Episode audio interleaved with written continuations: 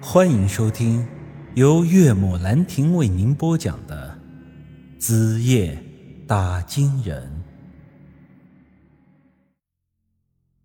之后，我出钱帮着张云石还了他爹的医疗费的债务，本来还想给他钱让他去读大学的，但他却死活不肯再收我的钱。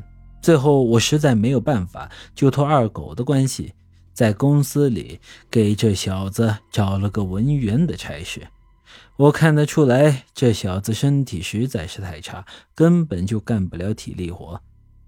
再后来，我就回到了这陈家村，继续过起了这安稳日子。这段时间，杨石住进我家之后，他和杨玉的关系算是缓和了，而我和那丫头的关系也撇清了。之前我答应过村长杨凯旋，说是要把杨玉介绍给他当对象的。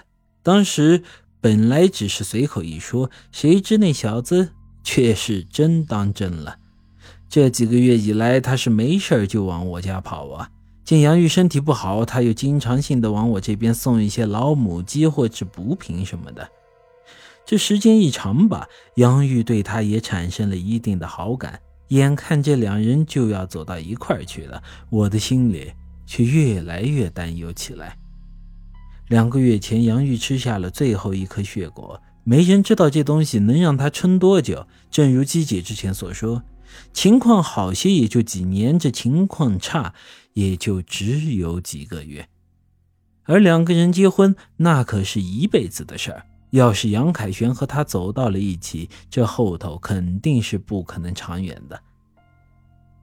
一想啊，一对恩爱的情侣，刚结婚一方就走了，那另一方要怎么活呢？毕竟凯旋是个老实人，是除了二狗之外第二个和我交心的朋友，我实在不想让他。摊上这个事儿，于是便有意的要疏远他们二人。但感情这个东西吧，你是越是刻意的疏远，两人就越是念着彼此，所以最后不但没能把他们给拆开，反倒变相的给他们牵了红线。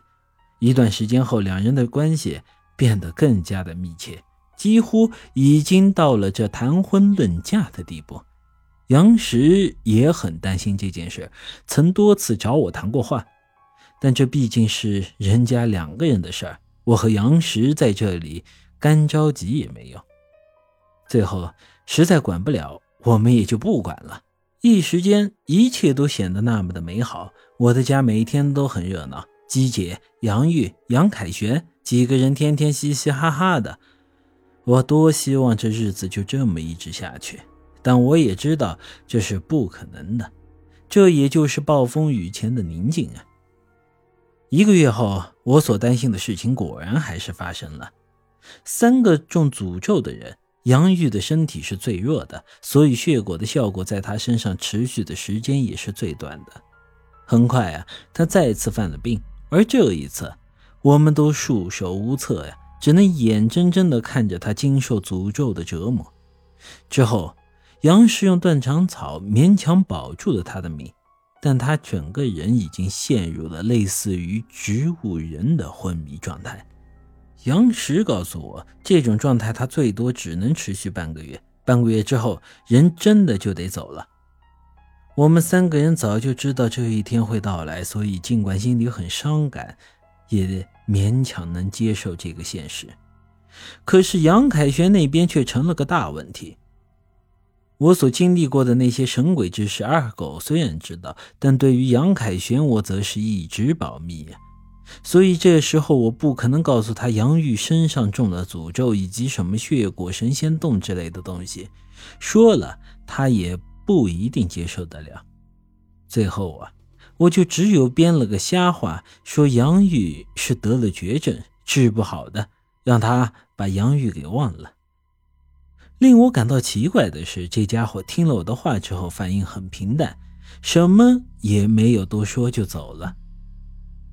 我以为啊，这家伙对杨玉并没有动真感情，一时间还挺高兴的。毕竟杨凯旋的个性我是很了解的，平时呢老老实实、本本分分，但心里却倔得跟头驴一样，有些事情他一旦认准了，就不知道撒手。就好比我们陈家村啊，他当初大学刚毕业就来这里当村长，村里人都说这么个黄毛小子干不了什么事儿，但他却说三年内要带着陈家村人脱贫致富。我当时由于竞选这村长失败了，也对他进行了无情的嘲讽啊。可是后来他真的做到了，三年来他组织给村里修桥修路，又向外大规模的推广这里的农产品。现如今啊，陈家村已经是大变了模样，不再是曾经那个穷得掉渣的小山村喽。所以，杨凯旋很执着的这一点，有时候我也不知道是好是坏呀。他和杨玉的事情，我以为就会这么过去。之后呢，我和杨石甚至都开始准备杨玉的丧事了。可是之后的某天晚上，杨凯旋突然找到了我，见面就把一个沉甸甸的皮箱子塞到了我的手里。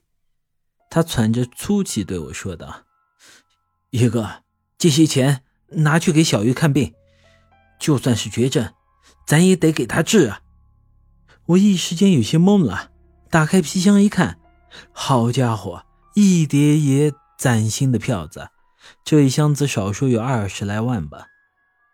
我说你小子哪里来那么多钱？该不会是抢银行去了吧？这是我大学毕业的三年来的全部积蓄，还有爸妈给我攒的买房子首付的钱，全在这儿了。我看他这急匆匆的样子，才明白啊。这狗日的还是没把这杨玉给放下呀！本集已经播讲完毕，欢迎您的继续收听。